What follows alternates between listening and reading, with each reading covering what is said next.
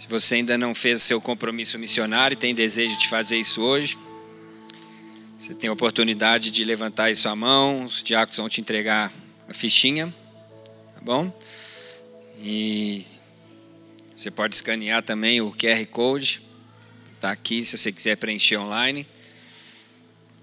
Você fica à vontade. É uma direção do presbitério, da liderança da igreja, para que todos os, todos os membros da comunidade cristã da Zona Sul façam um compromisso missionário, mesmo que seja de um real. Isso tem um significado de unidade, isso tem um significado de comprometimento, de família, e tem sido uma direção que nós temos recebido.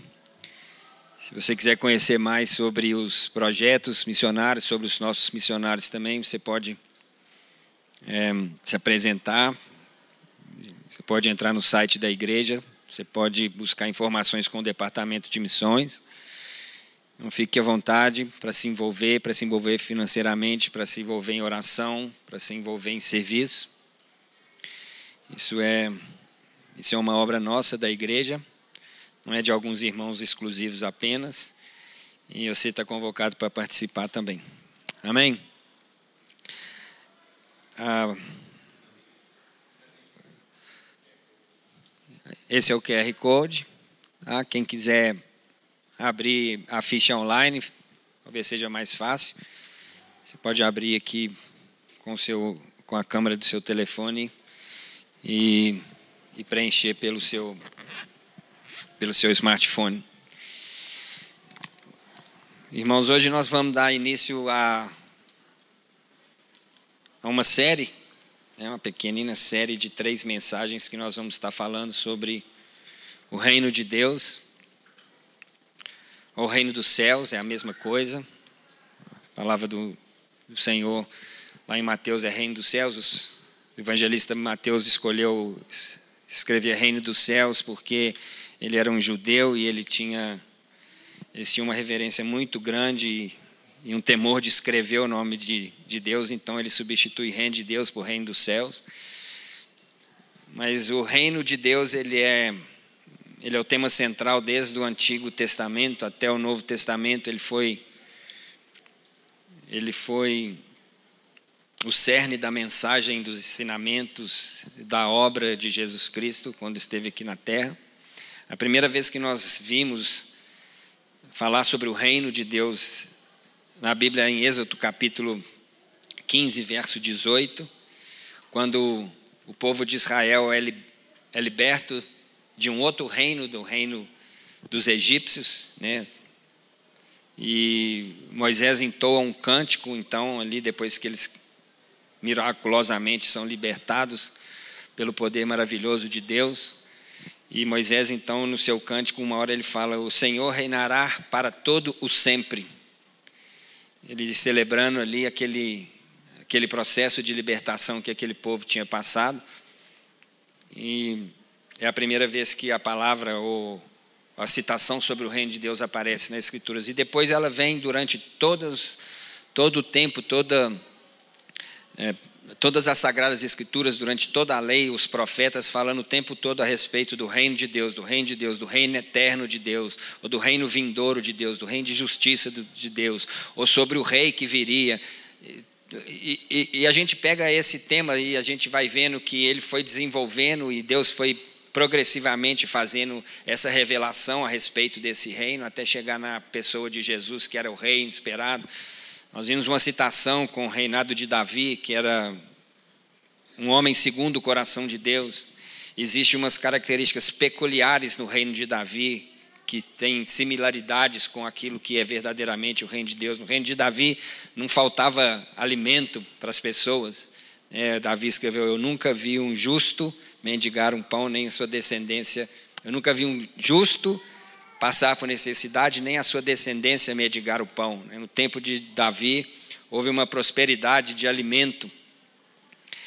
E, e todas essas, todas essas, é, esses sinais, essas coisas que foram acontecendo durante toda a história, apontava para esse reino vindouro, até a vinda do Senhor Jesus, até a vinda do Messias. Eu fiquei assim, maravilhado com a, a quantidade de textos que existe no Novo Testamento a respeito do reino de Deus. Jesus fala duas vezes sobre a igreja e fala 98 vezes sobre o reino de Deus. E apenas duas vezes ele usa a palavra igreja. E no Novo Testamento, só nos evangelhos, nós, temos mais de 95 vezes falando a palavra o reino de Deus. As parábolas de Jesus a maioria das parábolas de Jesus, ou quase todas, elas diziam respeito ou ao reino de Deus diretamente ou alguma coisa em relação ao reino de Deus. Então, o reino de Deus é como um semeador que saiu para semear. Então, o reino de Deus é como um homem que comprou um tesouro. Então, o reino de Deus é como é, um homem que plantou o joio e plantou o trigo. Jesus veio falando sobre isso o tempo inteiro durante a sua vida, durante o seu ministério, durante os seus ensinamentos. O Sermão da Montanha é uma abordagem prática de como que funciona a cultura do reino de Deus, quais que são os, os fundamentos essenciais da lei do reino de Deus. Então eu fiquei assim muito muito na dúvida de qual texto que eu iria ler, qual texto eu queria meditar, mas alguma coisa me chamou muita atenção no Evangelho de João. Eu tenho lido o Evangelho de João sistematicamente. Eu gostaria de ler o Evangelho de João a partir do no capítulo 18, a partir do verso 33.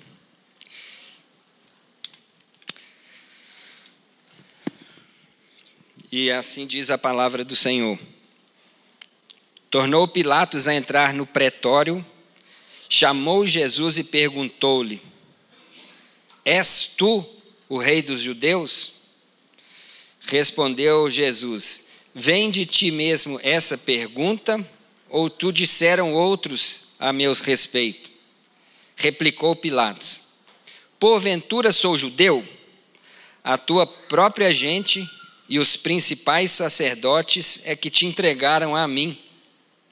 O que que tu fizeste? Respondeu Jesus: O meu reino não é deste mundo. Os meus ministros se empenhariam por mim, para que não fosse eu entregue aos judeus. Mas agora o meu reino não é daqui. Então lhes disse Pilatos: Logo tu és rei? Respondeu Jesus: Tu dizes que sou rei. Eu para isso nasci e para isso vim ao mundo, a fim de dar testemunho da verdade. Todo aquele que é da verdade ouve a minha voz. Perguntou-lhe Pilatos: O que é a verdade? Tendo dito isso, voltou aos judeus e lhe disse: Eu não acho nele crime algum. É costume entre vós que eu vos solte alguém por ocasião da Páscoa. Quereis, pois, que vos solte o rei dos judeus? Então gritaram todos novamente: Não este, mas Barrabás. Ora, Barrabás era um salteador. Amém? Vamos orar novamente. Senhor, eu te peço que o Senhor possa, através do teu Espírito, falar conosco nessa noite. O desejo do meu coração é que nós possamos não é, entender as Escrituras de maneira sistemática ou dogmática, mas que através da tua palavra nós possamos experimentar a doçura da pessoa do teu filho Jesus, nosso Rei, nosso Senhor. Que o Senhor possa nos revelar, Senhor, esse reino de amor, esse, esse lugar, esse espaço, esse sentimento, essa percepção, essa visão, essa maravilhosa graça que existe nesse lugar chamado Reino do Senhor. Nós te louvamos, nós te bendizemos nessa noite, pedimos que o Senhor possa abrir o entendimento, a janela, o espaço no nosso coração, para que a tua palavra entre de forma latente e que produza em nós o fruto devido que é a vontade do Senhor para nós. Assim nós oramos e te agradecemos por tudo no nome de Jesus. Amém. Uma coisa me chamou muita atenção nesse, nesse diálogo entre Jesus e Pilatos. Eu não sei como que esse diálogo veio parar no Evangelho de João. É, João não estava presente lá escutando isso. Não sei se Pilatos contou isso para alguém e alguém passou isso para frente, isso veio parar aqui nesse Evangelho. Eu não sei se alguém estava um pouco. Naquele tempo não tinha smartphone para filmar, nem câmera, mas era um, um diálogo entre Jesus e Pilatos, e ele está relatado aqui com detalhes no Evangelho de João. Não é por revelação, senão estaria no Apocalipse. Mas foi um, um, um diálogo, e foi a última vez que Jesus falou algo profundo a respeito do reino de Deus antes da sua morte, da sua ressurreição. E ele é interrogado por Pilatos que fala assim: Você é rei dos judeus? Você que é o rei dos judeus? E aí Jesus pergunta assim: Você está fazendo essa pergunta por sua conta mesmo? É? Ou você está você tá sendo instruído para os outros? Ou, ou você é um pau mandado? Foi isso que Jesus falou com ele. É. Aí ele falou assim: Por acaso eu sou judeu? É. Ele se sentiu, ele falou assim: Você está perguntando isso é de você mesmo? É, é do seu entendimento? É da sua cosmovisão a respeito do que está acontecendo aqui? Ou você é um pau mandado dos outros? Você está perguntando isso por conta de alguém aí ou que você escutou? Então, aqui já começa a gente perceber uma batalha que já existia lá desde o Jardim do Éden e, e, e permanece até hoje nas nossas vidas. A briga de dois reinos: o reino da verdade e o reino da mentira. E aí Jesus é, falou isso e Pilatos falou: Por acaso eu sou judeu? É, meio chateado. Eu sou, eu sou do seu povo. E aí ele fala assim: A tua própria gente e os principais sacerdotes é que te trouxeram aqui. Se você é rei, a coisa mais sem nexo que existe, porque num reinado Qualquer reinado que existia naquele tempo, o sacerdote, ele era o homem de confiança do rei, ele era o mediador entre a divindade e o rei, era o conselheiro, era o cara que falava as coisas em nome de Deus para o rei, trazia conselhos para o rei, e o povo era aquele que tinha uma relação de benfeitoria e de serviço com o rei. O rei oferecia proteção, o rei oferecia pão, né? A Elisângela falou sobre isso, e a gente às vezes pensa quando Jesus falando, eu sou o pão da vida, a gente acha. Imagina Jesus falando isso para aquelas pessoas que dependiam de pão. Para mim não faz o mínimo sentido, dependendo da situação.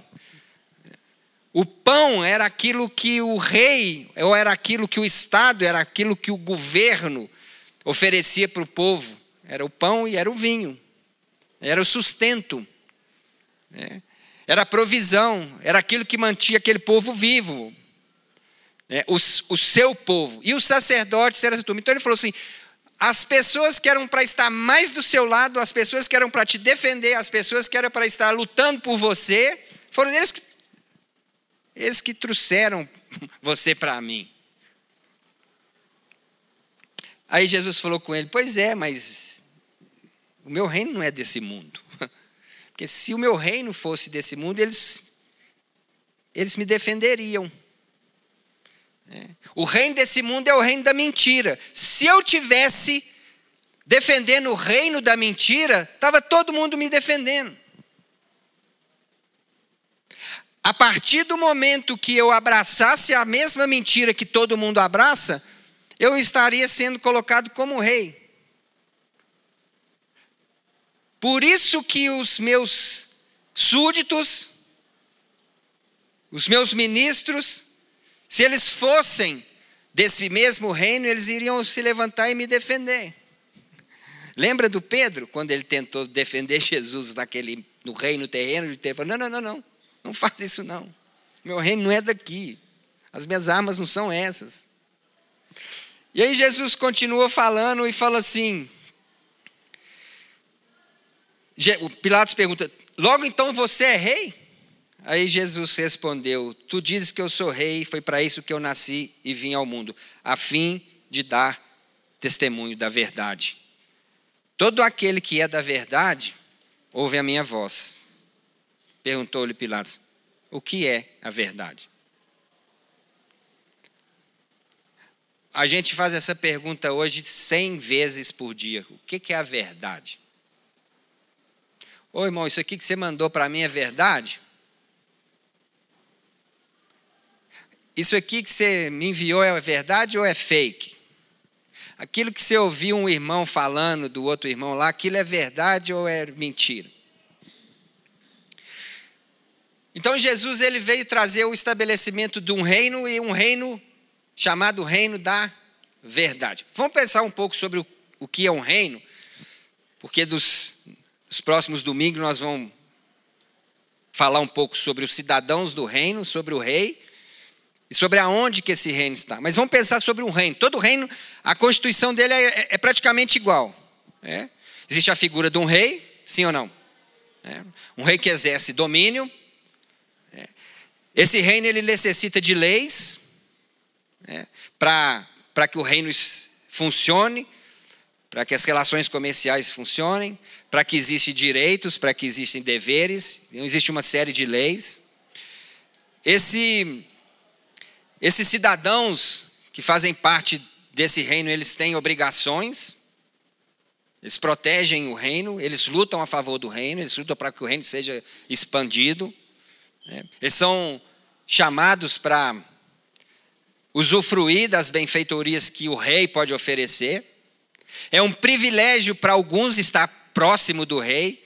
Quanto mais próximo do rei você tiver, mais benefícios você tem. Então, ser puxa-saco é uma boa. É,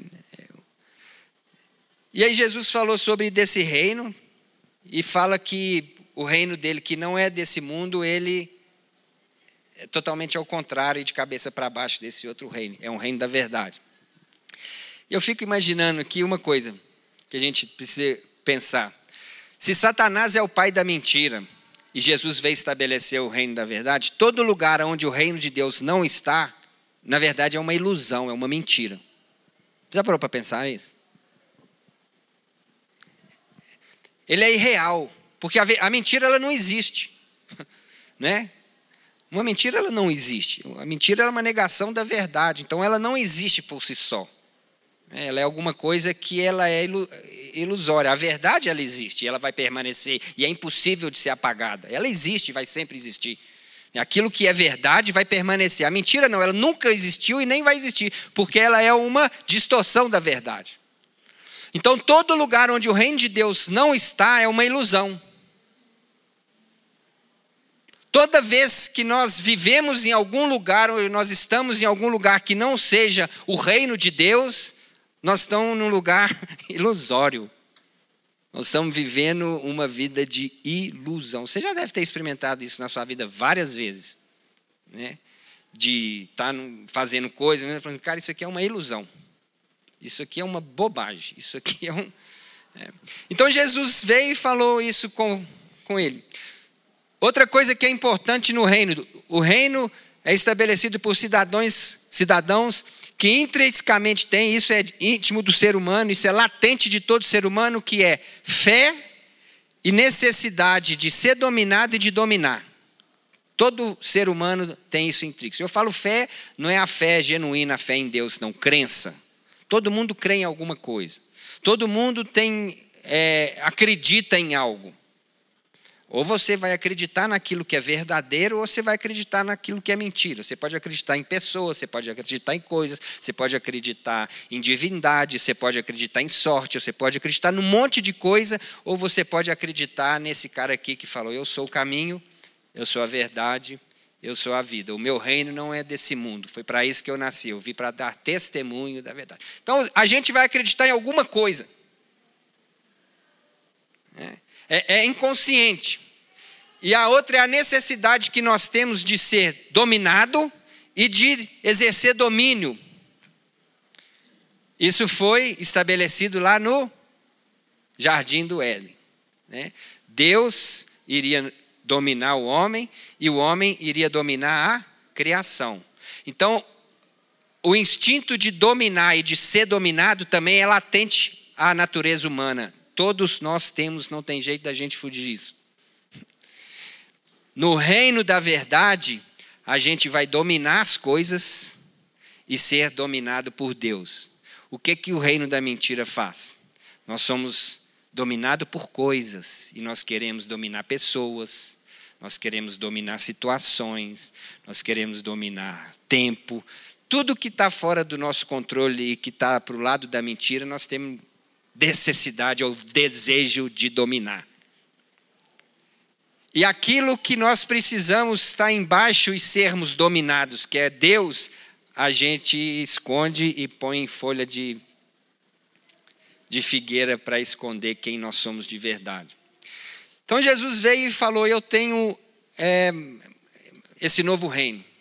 É, ele começa a sua, o seu ministério lá, você vai achar em, Mateus capítulo 1, vai achar em Marcos 1,14 também. Logo depois que ele foi tentado por Satanás, e Satanás ofereceu para ele o reino, o reino dos homens, o reino da mentira, e falou: Eu te dou esse reino todo. Jesus podia ter falado: Eu vou então pegar esse reino e vou reconstruir esse reino. Vou reformar esse reino, vou trazer mudanças desse reino. Mas Jesus, ele não aceitou aquilo. Né? Ele rejeitou a proposta de Satanás, daquele reino, daquele sistema, daquele governo que Satanás estava oferecendo para ele. E a primeira coisa que ele começa a falar no seu ministério, logo depois que ele sai do deserto e nega esse reino para Satanás, é: o tempo está cumprido. Arrependei-vos, porque o reino de Deus está próximo. Arrependei-vos, porque o reino da verdade está sendo inaugurado. Arrependei-vos, porque o príncipe desse mundo que não tem nada comigo é, ele está no controle desse sistema. Mas eu vim para iniciar um novo reino, um reino da verdade, o reino de Deus. E aonde que esse reino de Deus está? O que, que significa esse reino de Deus? Esse reino de Deus já chegou em você? Sim ou não? Sim. Sim e ainda não, né? Sim e ainda não. Ele já foi aberto, ele já foi inaugurado, mas ele ainda não foi pleno. Ele não alcançou ainda a sua plenitude. Então, quando nós falamos do reino de Deus, nós temos uma perspectiva histórica, que ele já chegou até nós, mas também uma perspectiva escatológica de que ele vai chegar na sua plenitude. O tempo que nós vivemos é um governo que é oferecido para aqueles que voluntariamente aceitam o governo de Deus. E ele nos dá poder para a gente recusar a autoridade de Satanás sobre a nossa vida. O cumprimento escatológico vai ser quando Deus destruir Satanás. Quando Satanás for completamente destronado do seu trono de mentira, e aí a plenitude do reino de Deus vai ser cumprida. Então o reino de Deus está disponível para nós hoje, e ele não é um lugar, um espaço físico, é onde nós estabelecemos o governo de Deus, seja em qualquer lugar que a gente tiver. O reino de Deus, ele é estabelecido aonde nós, por nossa livre e espontânea vontade, trazemos o governo de Deus para a nossa vida. Agora, Jesus falou que isso estava dentro de nós.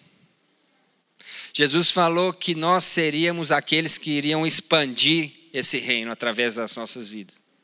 Jesus falou que nós somos os cidadãos desse reino. Jesus falou que existe uma lei que ultrapassa todas as leis, que é a lei do amor, que nós devemos viver dentro dessa lei. Jesus estabeleceu um imposto para esse reino e ele falou: todo aquele que dá, dá com liberalidade. Então, quando a gente fala de dízimo e oferta, nós estamos falando de imposto que existia no reino. No reino da mentira, você paga seus impostos, o rei te é, usurpa, ele cobra mais do que deve, você paga e não tem benefício. No reino de Deus, não, no reino de Deus você oferece com amor de coração. O imposto que nós pagamos nesse reino é aquilo que nós damos com alegria e que gera a expansão desse reino e que vai fazer esse reino da verdade expandir. Então, toda vez que nós trazemos, ou nós contribuímos, ou nós investimos nosso dinheiro, nosso recurso, o reino de Deus, nós estamos de alguma maneira trabalhando para que esse reino expanda, para que esse reino cresça, através do nosso dinheiro também. Então, eu, eu fico imaginando assim, é, quando Jesus começou a falar sobre essas coisas, é, e trazendo uma, a revelação da verdade. E as próprias pessoas que eram do seu grupo, aqueles que eram para estar mais próximos, se levantaram contra ele. Ele trouxe ensinamentos, ele trouxe revelação a respeito de que um novo tempo estava começando, que existia uma oportunidade de aqueles que viviam embaixo de um jugo, embaixo de uma escravidão, embaixo de uma expressão, eles tinham a oportunidade de ser livres, não só daquilo que prendia eles fisicamente, mas das cadeias espirituais que nos prendem. E aqui eu queria abrir um parêntese que eu acho que muitas vezes nós pecamos muito, que é da gente querer entender as coisas espirituais, as coisas que os nossos olhos não veem, e trazer elas para a nossa realidade natural. Mas Jesus e os profetas, eles ensinaram exatamente ao contrário. Jesus, ele não veio um ser espiritual para revelar nossa humanidade, ele veio um humano para revelar nossa espiritualidade. Então, tudo que ele falava a respeito das coisas naturais, ele falava para que a gente pudesse ter um entendimento daquilo que é muito maior que as coisas espirituais. Então, todas as vezes que ele trazia um ensino e ele conseguia fazer uma leitura do que estava acontecendo na sua sociedade, na sua, na sua, no seu tempo, nos sistemas de governo que ele via, na opressão que o seu povo vivia sobre Roma, naquilo que precisava ser libertado, ele, ele trazia uma realidade natural para revelar alguma coisa que era infinitamente maior, mais espiritual, que era esse reino que ele falou: meu reino não é desse mundo, e é nesse lugar que vocês são chamados para viver. Mas vocês precisam entender o mundo natural, e a partir do mundo natural vocês vão conseguir entender o mundo espiritual, não é o contrário. Hoje a gente vê as pessoas querendo é, virar quase que anjo para trazer para a realidade. Os profetas eram assim. Você lê os profetas. Eles olhavam, via a situação do povo, via como que o rei estava se comportando, via a corrupção que estava dentro das coisas, falava, vão se vão ferrar. Nossos inimigos vão ter vitória sobre nós. Por que você está vendo estão do céu? Fica quieto, você é doido, cara. Nós estamos super fortes aqui, nosso reino está protegido. Ele falava, não. Se vocês olharem para o que está acontecendo aqui, é muito simples de entender que vocês estão totalmente desviados de Deus. Isaías falou, ah, vocês adoram a Deus com os lábios, mas se a gente olha no dia a dia o que, que vocês estão fazendo, nos mercados, nas praças, a gente vê que a espiritualidade de vocês está completamente podre e Deus está vendo e vai trazer juízo. Então, muitas vezes a gente tem, até dentro do nosso reino chamado Brasil, lutado muito com as coisas espirituais e esquecido de trabalhar naquilo que é natural para produzir o reino de Deus, que é o reino da verdade e da justiça. A gente tem feito pouco para expressar a verdadeira pessoa de Jesus. Nós temos nos levantado muitas vezes contra a própria verdade, defendendo a nossa espiritualidade como um motivo de que Deus irá nos abençoar, porque nós somos espirituais, porque nós oramos muito, porque nós adoramos bem, porque. Mas Jesus falou que bem-aventurados é aqueles que têm fome e sede de justiça, porque eles herdarão o reino de Deus. Esse reino ele tem a capacidade de transformar a nossa cosmovisão a maneira como nós enxergamos o universo. Irmãos, uma realidade, uma religião que não muda a nossa cosmovisão, ela é falha. A nossa cosmovisão, se a gente pudesse falar o que é, é como se fosse um, um, um óculos ou uma lente. É, é a maneira como que nós nós enxergamos todo o universo ao nosso redor. Então, se você colocar uma lente amarela, você vai enxergar todo mundo amarelo. Se colocar uma lente azul, você vai enxergar tudo uma lente azul.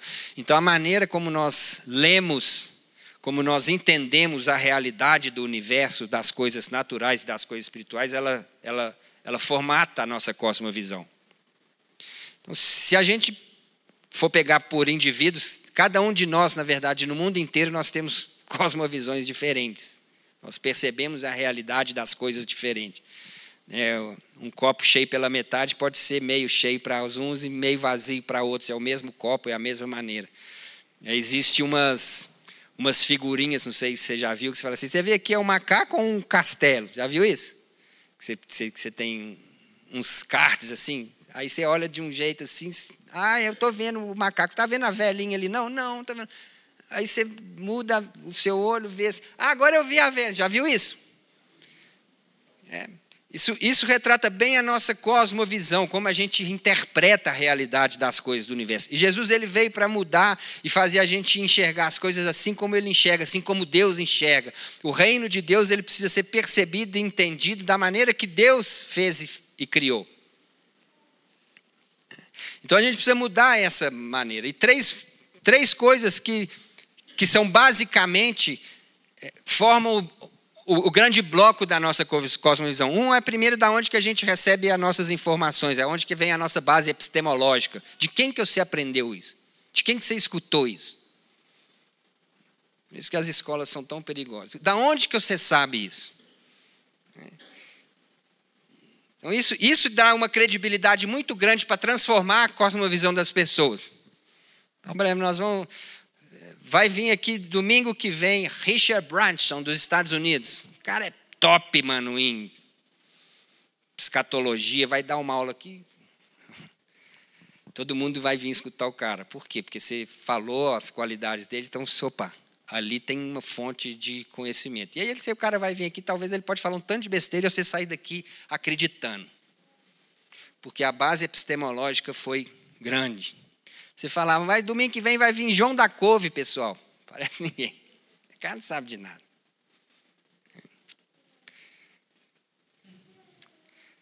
No reino de Deus isso não existe. Você pega um João e um Pedro, que eram dois analfabetos, e eles eram cheios de espírito da mesma maneira que Lucas, que era um grande médico, ou que Paulo, que falava cinco línguas. Porque a base epistemológica era o Senhor. É de lá que eu recebo a verdade. É o Senhor que me revela quem eu sou.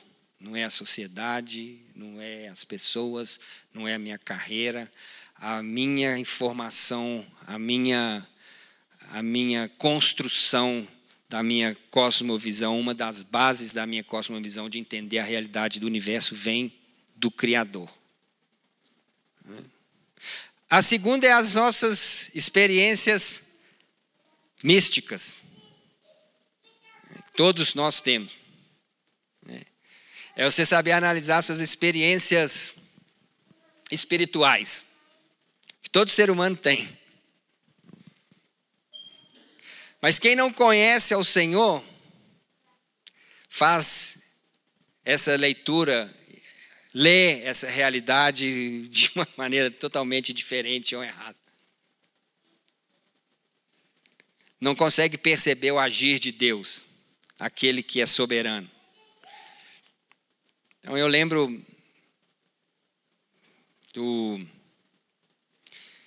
Quem foi aquele goleiro do Corinthians que pegou um pênalti na semifinal contra o Palmeiras? Aquele escurinho. Clebão, sei que é Não. Não, Díder do Cruzeiro. Esqueci o nome dele.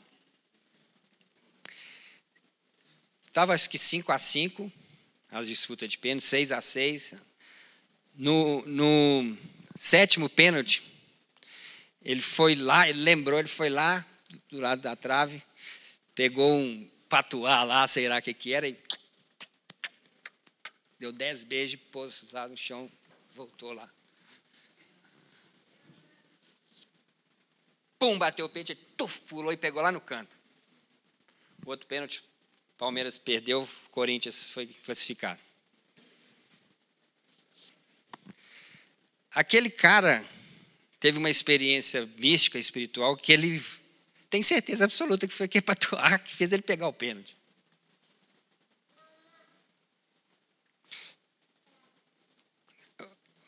Ele não tem outra explicação, porque aquilo ali foi uma experiência que ele teve real, de uma força espiritual, alguma coisa que ele fez, um, e aquilo ali produziu alguma coisa, benfeitoria para ele.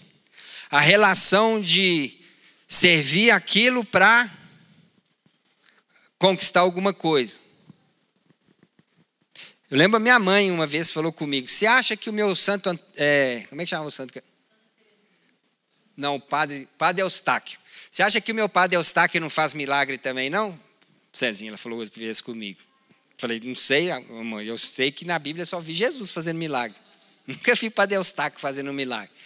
Aí ela falou assim comigo: eu, uma senhora de. Falou da idade dela lá na época. Eu, uma senhora estava descendo a Barão que meu carro acabou a gasolina, não tinha uma gota de gasolina, eu sozinho, você lembra disso? Sozinha na rua de madrugada. Podia chegar bandido para me arrumar assim. Eu bati no meu Padre Eustáquio e falei, Padre Eustáquio, me ajuda. Na hora que eu fiz assim, um cara bateu na minha porta do, do meu carro e falou assim: senhora está precisando de alguma ajuda? Aí eu falei com ele que meu carro tinha acabado gasolina, ele foi lá no posto, pegou gasolina para mim no galão, entrou, colocou no meu carro, fez o meu carro andar, me acompanhou até a porta da minha casa, eu fiquei lá em casa. E você acha que Padre Eustáquio não faz milagre?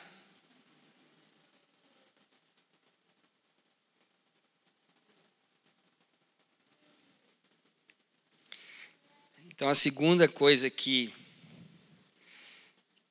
que forma a maneira da cosmovisão é as, as experiências espirituais.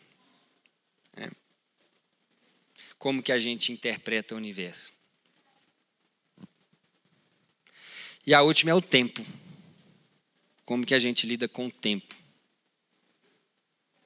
A maneira como nós lidamos com o tempo também diz respeito a como a gente consegue entender a realidade do universo.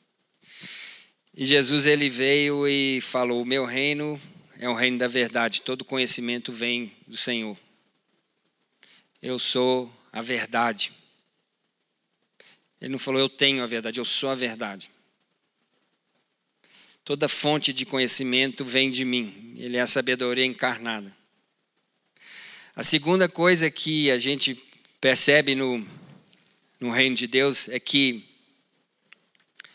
Todas as coisas são dele, para ele e através dele. Nada do que foi feito não foi feito senão por ele. Não existe nada que a gente pode atribuir em termos de benfeitoria, de graça, de misericórdia, de amor, de tudo que nós recebemos que não venha do Pai das luzes. Até o ar que nós respiramos vem de graça. Então a gente precisa eh, reestabelecer essa visão que a gente tem de entender essas coisas, não de, de da, da, nossa mente, dentro do nosso falar, mas que isso realmente seja latente do nosso coração. E, e terceiro, tempo. A Elisângela falou isso aqui, irmãos. Por que, que nós estamos gastando tão mal tempo?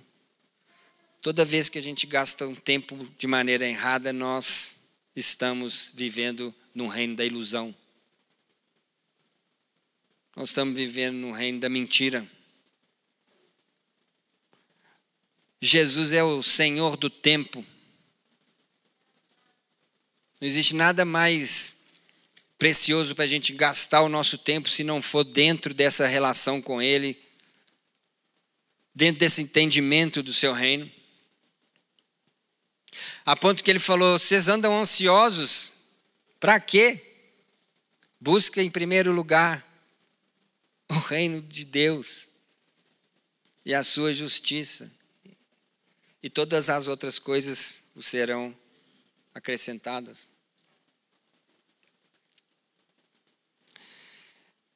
Todas as coisas que Jesus fez, ele fez com essa única intenção: apontar o reino de Deus. O reino que para nós já está disponível. Aonde você deixar Deus governar, ali vai estar o reino de Deus. Por isso que Jesus falou: você não pode dizer que o reino de Deus está aqui ou está ali, não está aqui porque tem louvor, não está aqui tem não. Aonde a gente entrega autoridade para ele, ali o reino de Deus está. Pode estar numa conversa de escritório e pode não estar num culto de adoração. Depende de quem está governando o negócio. Então não é o que, que a gente faz, é a autoridade de quem que nós estamos fazendo. Não é como que a gente faz, é para qual reino que nós estamos fazendo.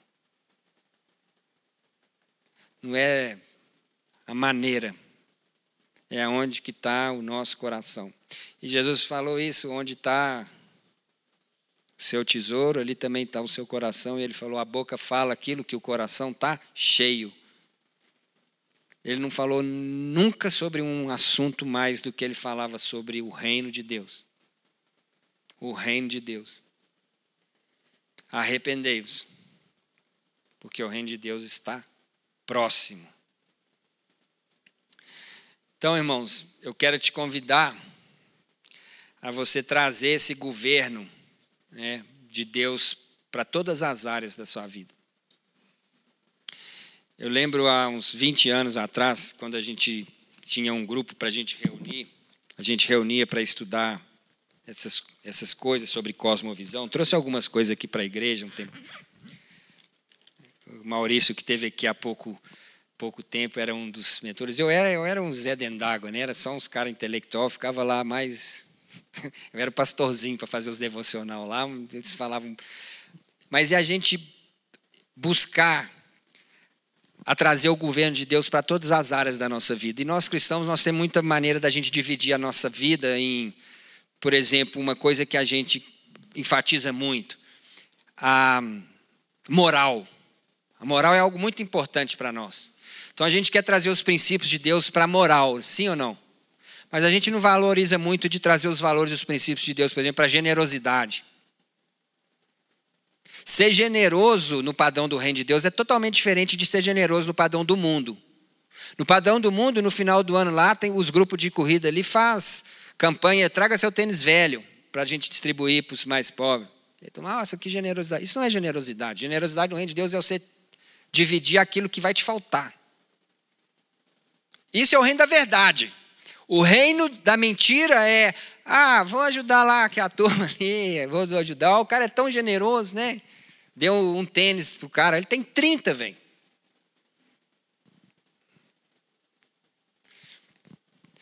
A gente trazer o reino de Deus para o nosso ambiente de trabalho. O que, que a gente trazer isso para o ambiente de trabalho? Será que é eu montar uma célula dentro do meu escritório e evangelizar para os meus amigos? Não, isso é importante? É. Mas o reino de Deus no seu trabalho é você falar a verdade o tempo inteiro lá dentro. É, é você tratar os seus funcionários com a maior dignidade, os seus funcionários serem funcionários mais bem tratados que existe. É. é você viver os valores e os princípios do reino dentro daquilo que você faz, é você produzir, usar a sua profissão para você fazer algo para o reino de Deus.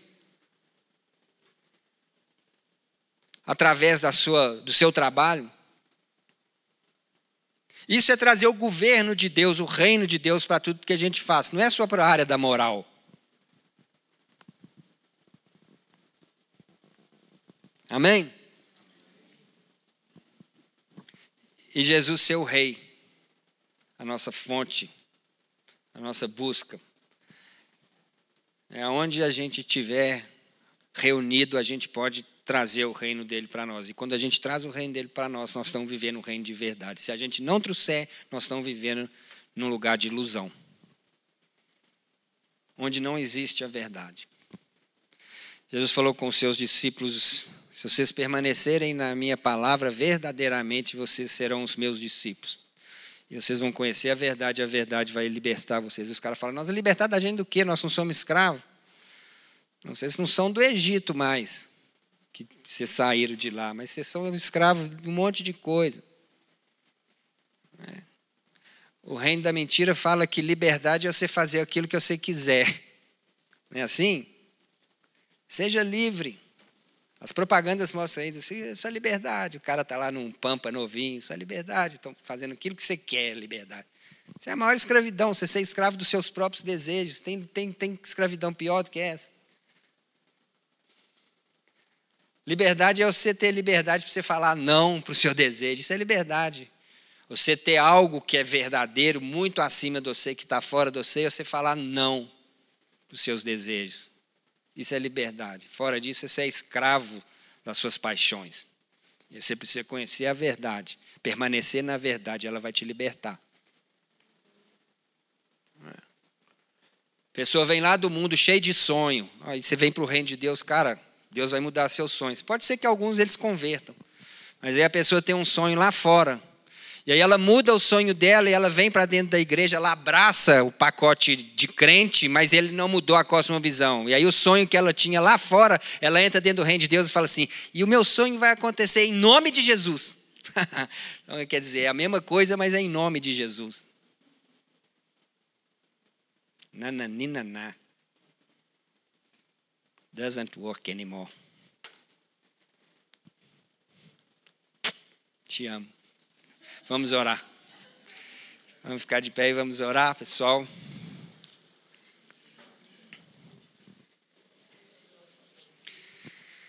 Jesus, obrigado pela tua bondade conosco. O Senhor ensinou a gente a orar um dia. Já pensou a gente ali, o Senhor ensinando a gente a orar? O Senhor está aqui nos ensinando a orar mais uma vez. E o Senhor falou assim: Venha o teu reino, aqui na terra como ele é no céu. Aí no céu ele já está pleno. É o reino da verdade, o reino dos céus. Os anjos te adoram, o Senhor está sentado do lado do, do Pai. Mas aqui na terra, Senhor, nós somos esses agentes. E o Senhor falou para nós orarmos e falar: venha o teu reino. A sua vontade seja feita aqui na terra, através de nós, como ela é feita no céu. Tira a gente desse mundo de ilusão. Estou falando só da ilusão das paixões, não sou. Tudo que não é verdadeiro. Tudo que não glorifica o Senhor. Tudo que o Senhor não está nós somos chamados para trazer esse governo através das nossas vidas, aonde a gente estiver. Espírito Santo nos ajuda a sermos embaixadores do Senhor. Venha o teu reino. Venha primeiro sobre nós. Toma o governo da nossa vida, governa o nosso coração, Senhor. Governa a nossa mente. Governa o nosso sentimento, governa as nossas paixões, governa os nossos sonhos. E a partir de nós vem o teu reino, Senhor. O Senhor falou que onde a gente chegasse, o reino do Senhor chegaria também. O Senhor falou: onde vocês colocarem a planta dos pés, eu vou dar para vocês como herança. É a terra, é o reino sendo expandido. Não é a terra para a gente usufruir, não. Não é a terra para a gente construir coisas novas, nada disso, não. É a terra que o Senhor está dando como herança, é esse lugar espiritual que onde a gente colocar a planta dos pés, o Senhor vai nos dar como herança, Senhor. Capacita-nos, Deus, em nome de Jesus. Que o Senhor possa nos abençoar, que o Senhor possa perdoar as nossas falhas, nossos erros, nossas mazelas, e que o Senhor possa nos doar o espírito da tua doçura, para que onde a gente possa ir, a gente possa levar aquilo que é a cultura do reino do Senhor, que é o amor. Onde a gente chegar, nós queremos pagar o mal com bem. Nós queremos pagar a injustiça com justiça. Nós queremos aprender a perder. Nós queremos aprender a ser o último. Nós queremos aprender a abrir mão da nossa vida. Nós queremos aprender a nos doar, nós queremos aprender a nos humilhar, para que de alguma forma, através de nós, o reino do Senhor avance. Essa é a nossa oração. Em nome de Jesus. Amém. Amém. Senhor te abençoe e te guarde. Senhor faça resplandecer o seu rosto sobre ti, tenha misericórdia de ti. Senhor sobre ti levante a paz te levante o seu rosto e te dê a paz. Em nome de Jesus. Pessoal, dia 28, sem ser sábado que vem, o próximo, nós temos um programa top para jovem, criança, velho, adulto, só não é para morto, quem já morreu não dá para ir, mas velho, 50, 60, 100 anos. Nós vamos sair 5 horas para subir uma montanha super legal, super tranquilo, é uma caminhada leve, nós vamos subir até lá em cima, vamos fazer uma fogueira, vamos ter um culto, vamos ter um louvorzão, vamos cantar, vamos orar uns pelos outros, vamos ter uma comunhão. E está todo mundo convidado para ir, para participar. Vai ser top, tá bom? Vamos orar por Israel. Pastor.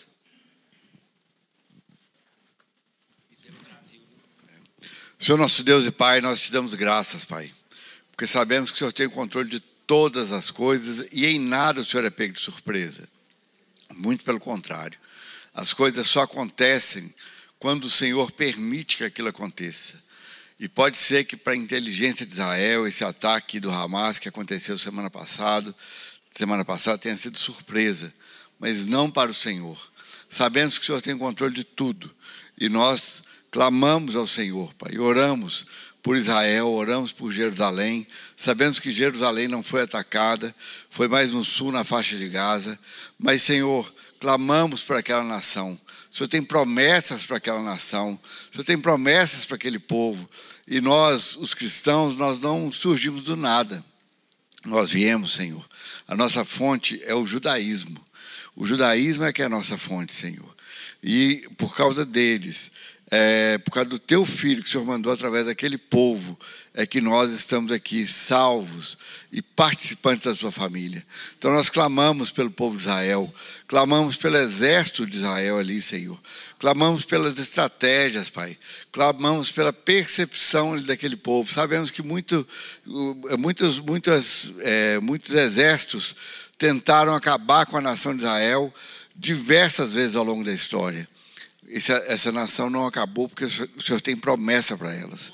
E sabemos que não vai acabar agora também. Existe um propósito, Senhor. Um propósito naquela nação. Isso não é surpresa para nós que somos cristãos, que estudamos e conhecemos a Bíblia. Sabemos que tudo isso já estava previsto. Então nós clamamos ao Senhor que a nossa confiança esteja sempre no Senhor, não nas notícias que nós vemos, não no que acontece, não no que vai acontecer, mas no Senhor. E nós clamamos também pelo nosso país, Senhor, que tem vivido tantos momentos difíceis, mas nós sabemos que nada é surpresa para o Senhor também. Em nome de Jesus. Amém. Amém.